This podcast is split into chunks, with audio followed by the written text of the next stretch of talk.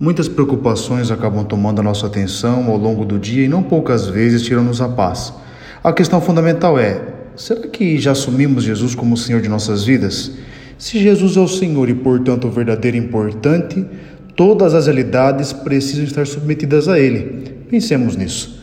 No Evangelho, Jesus nos ensina que a verdadeira felicidade nos vem quando ouvimos a palavra e a praticamos. Que o Espírito Santo nos conceda a graça de sermos ouvintes atentos e cristãos praticantes.